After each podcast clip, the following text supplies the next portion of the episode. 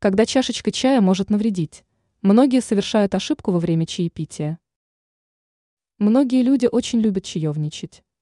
Напиток, кроме вкусовых качеств, отличается свойствами, полезными для здоровья.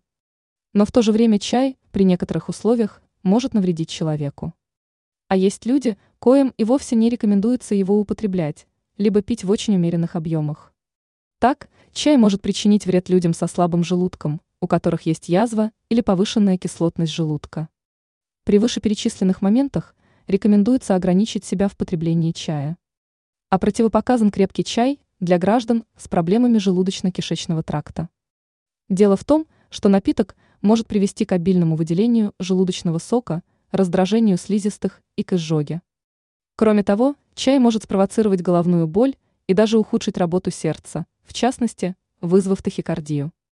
Стоит помнить, что реакция организма на чай зависит от индивидуальных особенностей человека.